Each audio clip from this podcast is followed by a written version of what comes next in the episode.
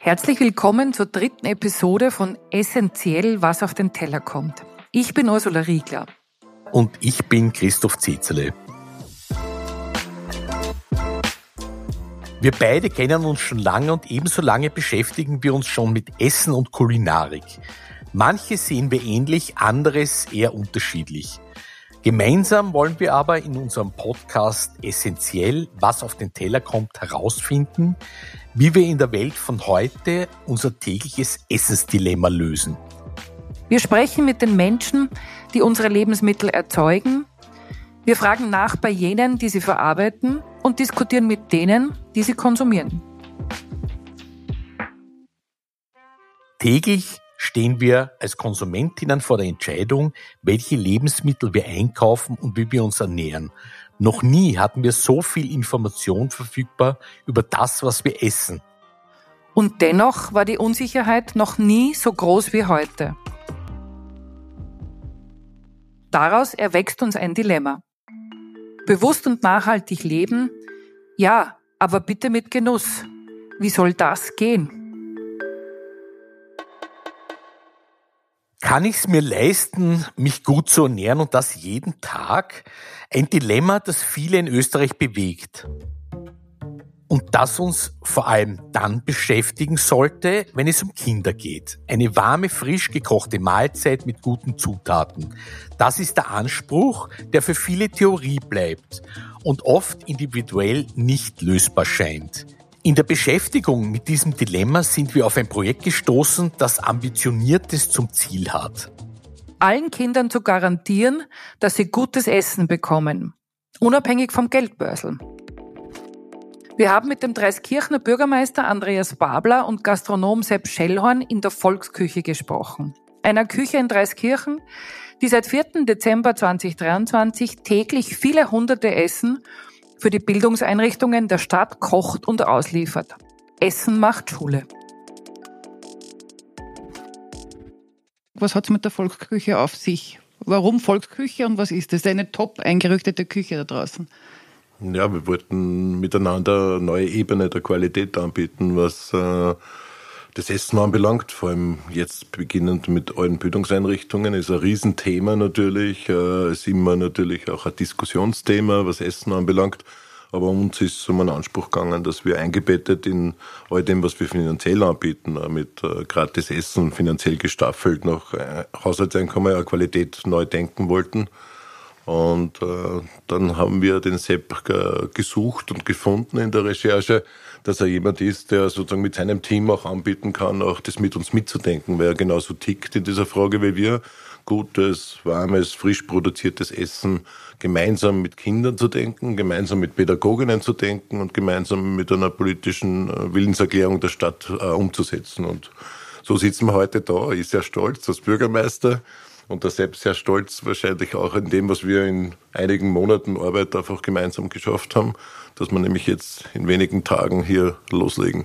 Aber jetzt hat man als Bürgermeister einer Gemeinde wahrscheinlich x Themen, die man gerne umsetzen würde. Wie kam es, dass ihr gesagt habt, okay, es ist das Essen, das leistbare Essen, das frische Essen oder Verfügbarkeit für möglichst viele Personen? Wie, wie hat sich das genau entwickelt? Naja, sicher gibt es eine Entwicklungsgeschichte, aber wir haben den Ruf, äh, Kinderstadt zu sein in Österreich. Also in all den Angeboten von eigenen Kinderstadtplänen, von Teilhabemöglichkeiten und auch vom Denken in der Politik. Sehr stark kinderorientiert mit modernsten Bildungseinrichtungen, mit äh, Freizeitattraktionen und Veranstaltungen bis ins Stadtmarketing. Eine sehr starke äh, Geschichte, was Kinder anbelangt. Aber natürlich ist Essen eine der großen äh, wichtigen Forderungen, äh, dass wir nachdenken, dass wir wirklich unabhängig vom Geldbeutel allen Kindern auch garantieren können, dass sie ein gutes Essen kriegen. Und ich glaube, das ist die Einbindung macht das eigentlich auch stark. Einen Zugang zu bekommen. Das ist es, was die beiden Projektpartner neben der Versorgung mit täglich frischem Essen Kindern auch vermitteln möchten. In der Volksküche in Dreiskirchen gibt es dazu eine Schauküche, in der Schulklassen selbst kochen lernen können. Wir haben ja hier noch ein Mitmachkonzept auch äh, mitgedacht in der Küche, das halt auch im Rahmen des Unterrichts, im Rahmen von Kindergartenbesuchen auch hautnah miterlebt wird. Ein bisschen Zugang kriegen, dass Lebensmittel, dass Feldfrüchte heute nicht im Supermarktregal auf die Welt kommen, sondern dass das was zu tun hat, auch mit einer Wertschätzung gegenüber Lebensmitteln und dazu zur Regionalität und zur Frische. Ich war ja ehrlich gesagt überrascht, wie ich hergekommen bin, weil ich habe mir gedacht, das wird so eine Art Kinderküche werden. Das, das war mein Eindruck, der äh, mir irgendwie kommuniziert wurde. Also ich habe gedacht, da, wird, da kommen Kindergartenkinder und Volksschulkinder und da kochen dann Politiker. So ungefähr habe ich den Eindruck hatte ich gehabt. Ich bin jetzt dahergekommen, das ist eine, eine riesige moderne Küche, die offensichtlich einen wesentlich größeren und stärkeren Anspruch hat. Ja? Und in einem Vorgespräch haben wir auch darüber geredet, es geht ja nicht ausschließlich nur um Kinder, sondern es werden ja auch andere Einrichtungen versorgt mit ja. dieser Küche. Also die Kapazität ist, wenn ich es richtig ausgerechnet habe, ausgelegt worden, auch von den Einrichtungen, auch von der Infrastruktur und auch von der Erweiterbarkeit. Über eine Viertelmillion Essen im Jahr, also es ist schon eine große Einrichtung. Und äh, wir starten jetzt, und ich sage das ganz bewusst, in den Kindereinrichtungen, in den Bildungseinrichtungen, aber wir haben natürlich auch mitgedacht, dass wir auch unsere Seniorenwohnhäuser mit, äh, mitversorgen können. Wir haben eine sehr lange Tradition im Essen auf Rädern, dass wir selber sozusagen dann aufwärmen, die Tiefkühlspeisen bis jetzt und dann ausliefern, auch an den Wochenenden, auch die Gemeindevertretung, die da halt im Radl durchfährt, das ganze Jahr. Aber jetzt dann ist es eigentlich ein Professionalisierungsschritt und ein Qualitätsschritt und den wollen wir anbieten und es war echt Spaß gemacht, das miteinander zu entwickeln, weil die Fragestellungen ja eigentlich äh, sehr viel Expertise brauchen. Wo, wie kann man gute Lebensmittel garantieren? Wie kann man die Abläufe machen? Und dann sehr technische Frage. Wir haben 18 oder 19 Kindereinrichtungen in der Stadt, allein nicht in dieser Ebene. Das heißt, da wie die Logistik dahinter funktioniert, ist auch so ein Thema, das uns äh, äh, weiß ich nicht, bis zur Personalausschreibung miteinander begleitet haben und da hätte man es ohne Sepp Schellhorn seiner Expertise einfach überhaupt nicht auf die Reihe gebracht. Wie kann man gute Lebensmittel garantieren? Wie müssen Abläufe konzipiert sein, damit ein Projekt wie Essen macht Schule erfolgreich wird? Bürgermeister Andreas Babler hat sich dazu die Expertise eines Profis geholt. Meine Rolle ist, den, den Prozess aufzustellen, also war es zum einen einmal den Prozess aufzustellen und äh, das muss ich eingangs noch sagen, es haben sich zwei gefunden, die ein gemeinsames Ziel haben, nämlich Kinderessen gesund, frisch und täglich, also täglich frisch zubereitet äh, zu servieren. Und da hat mir der Herr Bürgermeister, der Andi Babler, angerufen und gesagt, ob ich daran Interesse habe, dass wir da was entwickeln. Und das ist der Zugang. Der Zugang, er hat einen anderen Zugang wie ich. Ich bin Gastronom, er ist Bürgermeister. Ihm ist das Wohl der Kinder äh, und auch der Eltern ein großes Anliegen. Und mein Zugang ist eher jener, dass junge Menschen auch früh lernen, gesundes Essen zu sich zu nehmen und den Geschmack dafür zu entwickeln. Und das war eigentlich so der Ausgangspunkt dessen. Ähm, wir haben es entwickelt. Äh, wir haben äh, Rezepte entwickelt, wir haben äh, das Essen entwickelt. Es gibt jetzt nur mehr einmal in der Woche Fleisch. Wir fangen langsam an, einen Umgewöhnungsprozess. Und das Wichtige ist, dass wir nicht nur die Kinder mit einbeziehen. Und das ist das, was du zuerst gesagt hast, dass nicht Kinder alleine kochen, sondern dahinter ist ja eine Schauküche sozusagen. Vorne ist die professionelle Küche, wo die Mitarbeiterinnen und Mitarbeiter täglich das Essen zubereiten für insgesamt 800 der Kinderportionen am Anfang. Und dahinter sind, ist eine kleine, sozusagen, wie nennt man das, eine Kindergartenküche, wo die, wo die jungen Menschen Geschmäcker erforschen können, wo die jungen Menschen haptisch und geschmacklich äh, sich weiterbilden können. Und da fängt die Bildung an. Ein wahres Wort. Essen und Nahrungsmittel sind nicht nur Kalorienzufuhr zur Verbrennung. Essen und Lebensmittel sind Kultur und Geschichte. Essen ist Bildung genauso, wie es die Manieren und die Tischkultur sind. Kinder zu diesem Thema zu bilden, muss sowohl Aufgabe der Bildungsstätten als auch der Familien sein. Ich glaube, das ist mein Interesse. Mein Interesse daran war immer schon, ein Kinder- und Schulessen täglich frisch zuzubereiten, weil ich glaube, dass das der Ursprung ist wie man sich weiterentwickeln kann in der Gastronomie, wie auch die Akzeptanz für die Dienstleistung und für die Küche. Da ist es ist auch ein Kontrapunkt dem Wirtschaftssterben, weil da gibt es ja auch genügend Bürgermeister, die immer darüber klagen, dass die Wirtshäuser zusperren, aber jeder sagt, das ist alles viel zu teuer. Also diese Spange aufzulösen mit Gesundheit, mit äh, Sensorik, ist einer der Hauptaufgaben und meine Aufgabe, um den Kreis zu schließen, war einfach die Begleitung, den Prozess, die Ausschreibung ähm, und die Organisation zu entwickeln und äh, irgendwann einmal Äh, wie bei den Kindern, die das Gehen lernen, lässt man das dann allein.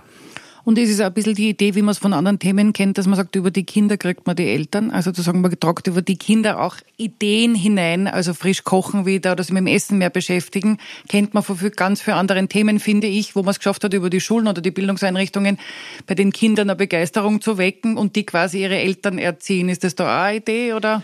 Schon, also aber erziehen, aber eine Motivation eigentlich mitbringen. Wir zuerst die Eltern gewinnen und mhm. die Pädagoginnen und Pädagogen mhm. gewinnen und dann die Kinder.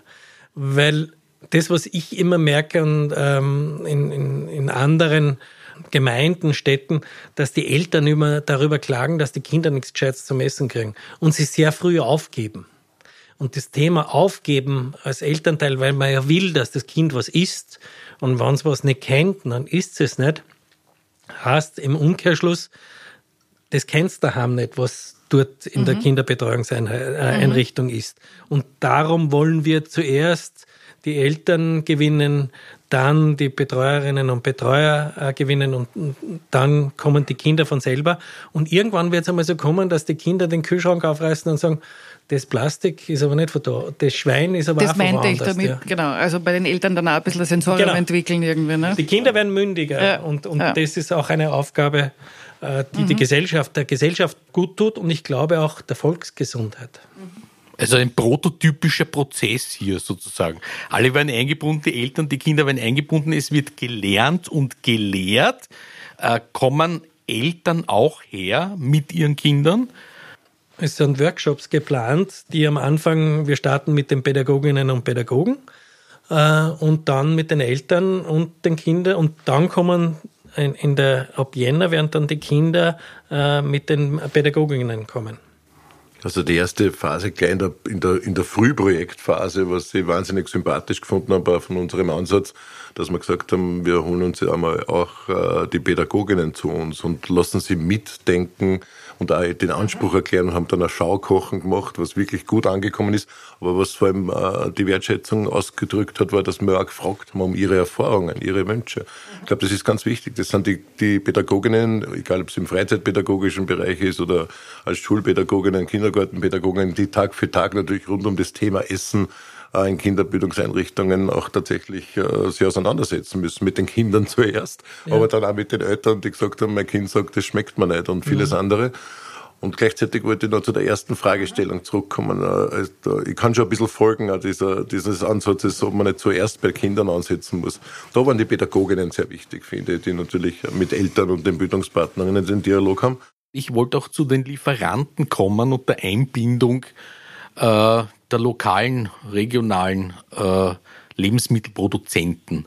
Äh, ist das eine durchgängige Kette? Werden da Produzenten aus der Region eingebunden? Das ist der große Wunsch. Das ist der große Wunsch. Also zum einen muss man mal die Produzentinnen und Produzenten, äh, sagen wir mal, stimulieren, dass sie das machen. Also wir haben natürlich aufgrund unserer Rezepturen, aufgrund unseres Gemüse- und Obstbedarfs eine Liste geschrieben, was bräuchte man das ganze Jahr.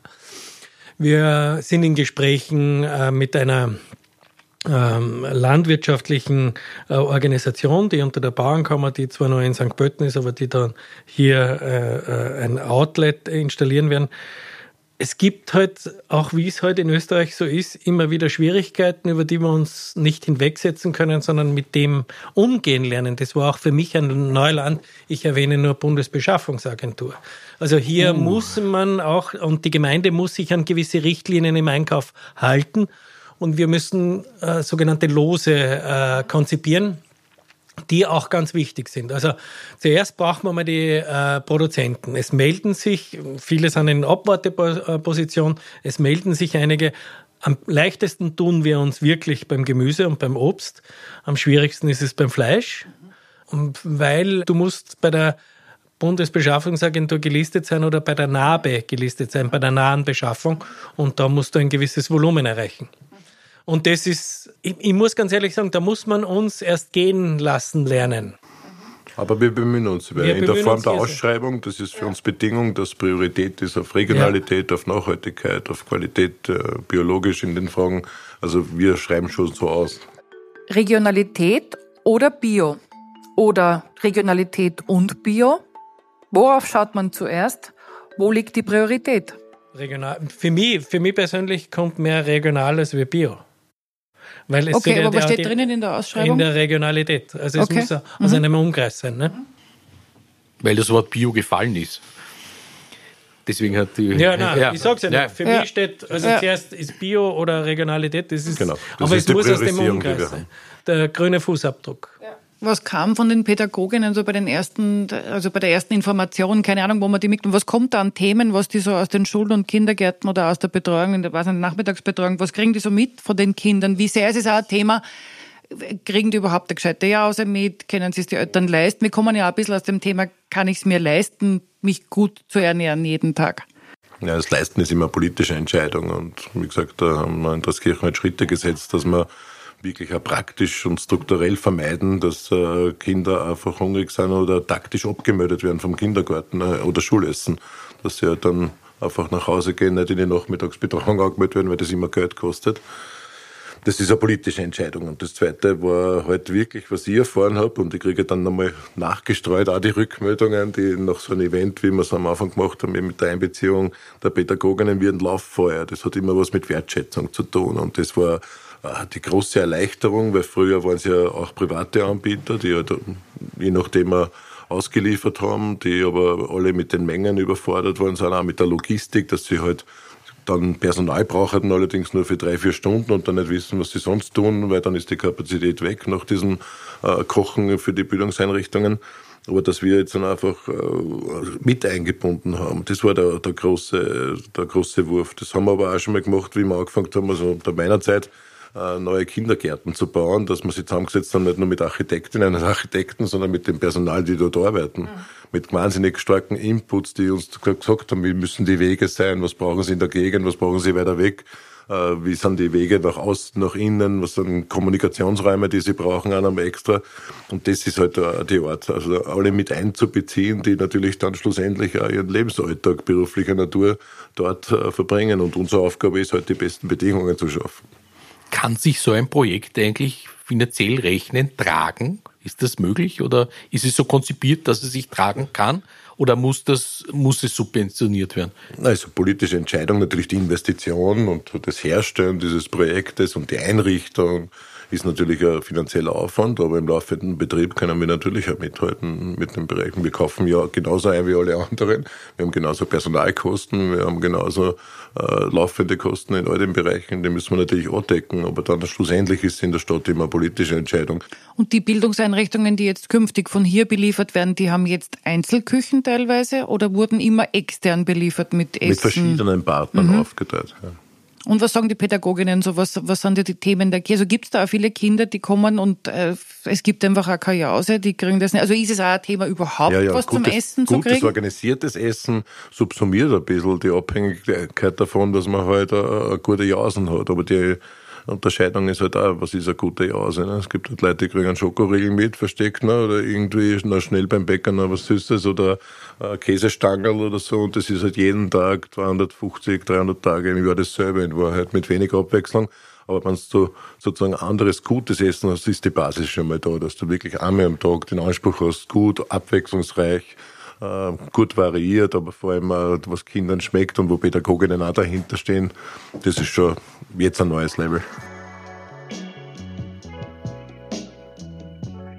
Was mir am besten gefällt, ist ja auch der Lerneffekt für die Kinder, weil die Kinder müssen es erlernen. Das Essen, das Schmecken, die Lebensmittel und so weiter. Wenn man das nicht die ganze Zeit macht oder auch in der Küche mithilft, die Kleinen, und dann selber kocht, wird am Ende nichts rauskommen. Und das, das gefällt mir besonders gut an dem Projekt. Ja. Also ich habe das äh, erst vor einem halben Jahr so festgestellt. Ich habe mit einem mit einem äh, Schulkind, Volksschule, äh, Spinatpalatschinken gemacht. Und ich war die Spinatpalatschinken, habe ich ganz anders gemacht, bis mir das Kind erklärt hat, wie man Spinatpalatschinken macht. Weil sie will die Palatschinken machen und dann braucht es einen Cremespinat und dann rollen wir es ein. Dieses Kind haben wir leider noch nicht ausstellen dürfen. Ja. Aber das war dann die eigentliche Consulterin.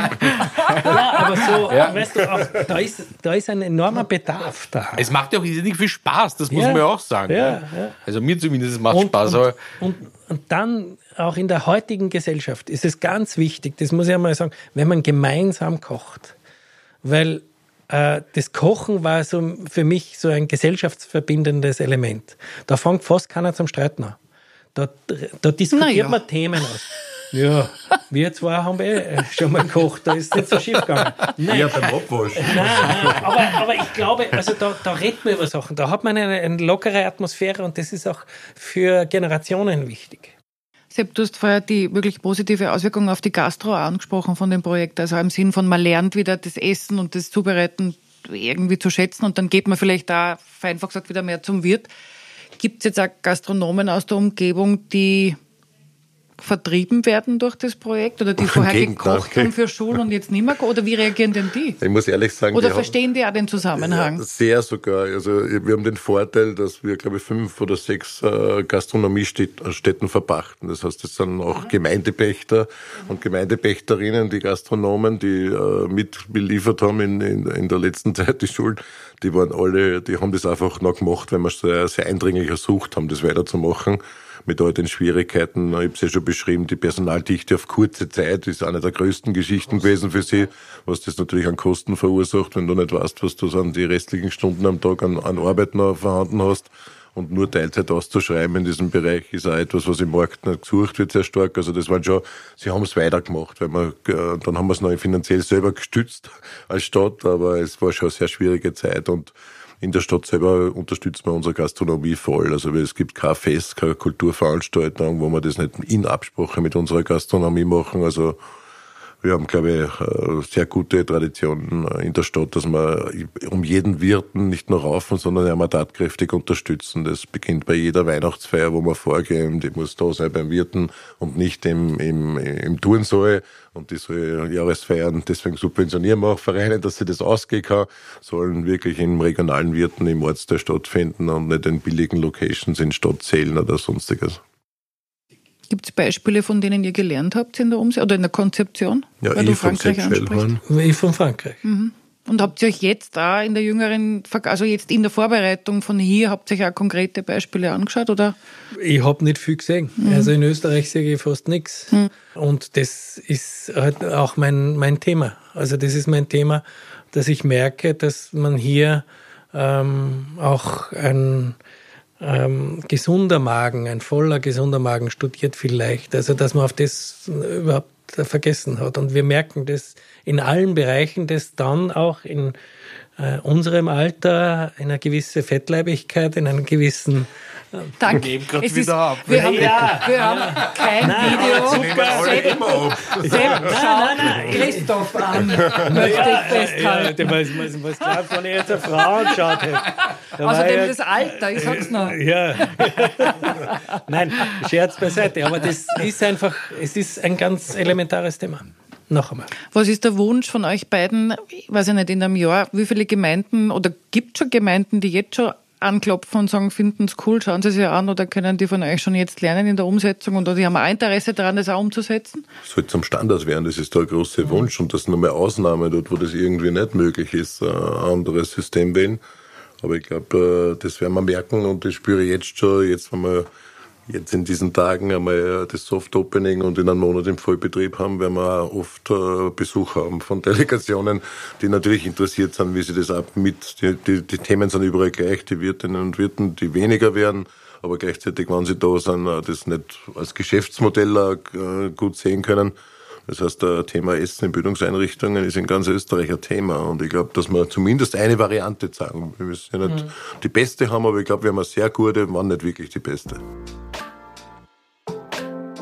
Was kocht man nun jeden Tag, wenn man gesunde, frische Küche bieten möchte? Wie wird der Speiseplan ausschauen, Sepp? Der Plan ist einfach wirklich zwei alternative Gemüsegerichte am Tag zu haben. Äh, Sättigungsbeilagen äh, und alles nicht Mischgemüse zum Beispiel, sondern Karottensticks. Äh, das gemischte Gemüse, sondern ich glaube, die Kinder wollen äh, auswählen. Sie wollen äh, schmecken, kosten und manche wollen das nicht und manche wollen das nicht. Und auf das ist mehr Acht zu geben. Es ist auch auf die Jause Acht zu geben, die wir auch ja natürlich nicht vorbereiten, sondern nur beschaffen. Sozusagen, dass die Kinder, vor allem im, im Kindergarten, sich dann selber zum Beispiel einen Hummus äh, auf den Pumpernickel streuen etc. Äh, äh, schmieren und nicht streuen. Äh, äh, im, im, Im Großen und Ganzen geht es einfach um neue Geschmäcker, um neue Gerüche auch. Äh, und es muss vor allem optisch auch ganz was anderes darstellen, weil man isst schon als Kind mit den Augen. Mhm. Und aber das heißt, es wird geben ein warmes Mittagessen und dort, wo es halt Jause, aber Kindergarten, die kriegen eher Jause? Oder? Die, nein, die Kindergarten, die haben am Vormittag um, um 9 schon die erste die Jausen, und die dann, dann schon snacken, wie man jetzt ja. sozusagen, äh, äh, in, in die Paprika beißen oder sonst irgendwas. Ja. Und dann gibt es ein warmes Mittagessen, drei Gänge. Die Suppe wird vorwiegend sein vor der Vorspeise, vor der, und dann gibt es immer zwei äh, Gerichte. Mhm. Zum Beispiel jetzt Kürbislasagne, weil es jetzt gerade Zeit ist. Und auf der anderen Seite gibt es irgendwas mit Reis oder nur Gemüse, ein äh, ähm, Spinatpalatschinken, weil es mir jetzt gerade einfällt. Und dann gibt es ein Dessert was Süßes oder äh, was Fruchtiges. Wir sind jetzt beide ziemlich beschäftigt, auch nebenher, würde ich mal sagen. Ja. Äh, wie, Kochen da, ja. Wie wird dann die, die, die Qualität äh, sozusagen in der Produktion, im Kochen garantiert, weil, weil Sepp kann nicht jeden Tag herkommen und, und schauen, dass die Lasagne hinhaut, ne? Na, aber erstens war der Auswahlprozess, die Ausschreibung äh, der Mannschaft, der Mitarbeiterinnen und Mitarbeiter schon dementsprechend. Es war schon, wurde gerade darauf sensibilisiert. Dann gibt es natürlich ein Monitoring von, von mehreren Seiten und wie es das Vier-Augen-Prinzip gibt, so gibt es auch hier natürlich äh, Kontrollen und Begleitungen. Aber äh, das ist ja, es soll ja keine Blase sein. Es ist uns ein ernsthaftes Anliegen.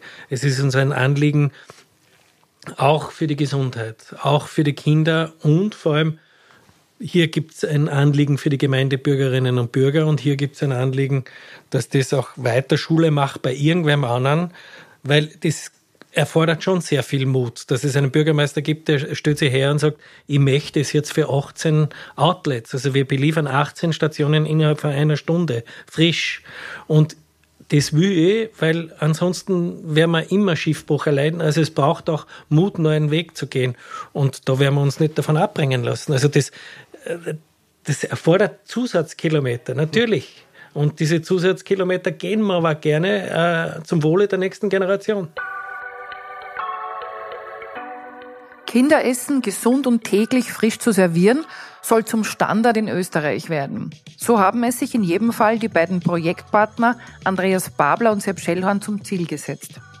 Essen macht Schule ist mit 4. Dezember gestartet und versorgt täglich hunderte Kindergartenkinder, Schülerinnen und Seniorinnen mit frisch gekochtem Essen. Alle werden eingebunden und das Ziel ist, dass Kinder künftig auch in ihrem Umfeld ein Bewusstsein für gutes, frisches Essen entwickeln.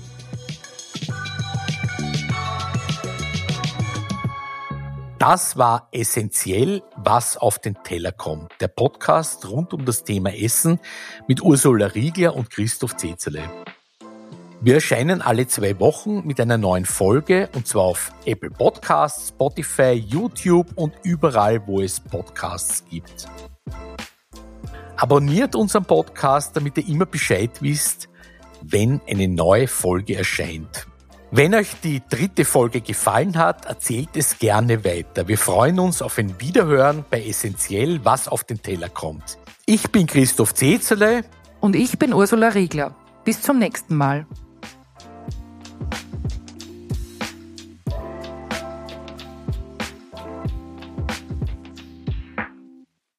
Produziert von Georg Frera und dem Team Audio Funnel.